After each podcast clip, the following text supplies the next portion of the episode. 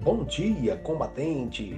O texto bíblico para nossa meditação do combate diário encontra-se na primeira carta do apóstolo Pedro, capítulo 2, versículo 11, na Bíblia Nova Almeida atualizada, que diz: Amados, peço a vocês, como peregrinos e forasteiros que são, que se abstenham das paixões carnais, que fazem guerra contra a alma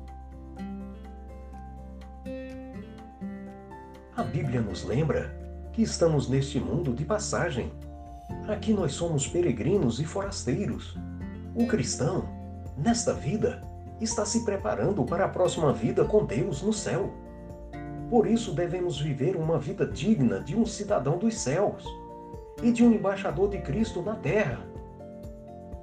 Como advertência, a Bíblia nos conta a trajetória da vida do crente Ló que deixou de ser um peregrino e um forasteiro e tornou-se um habitante de Sodoma.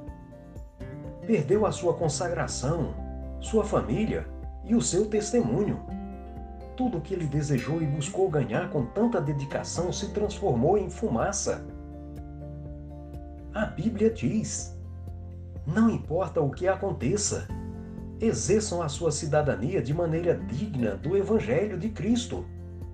A nossa pátria está nos céus, de onde também aguardamos o Salvador, o Senhor Jesus Cristo. Amém. Deus seja louvado.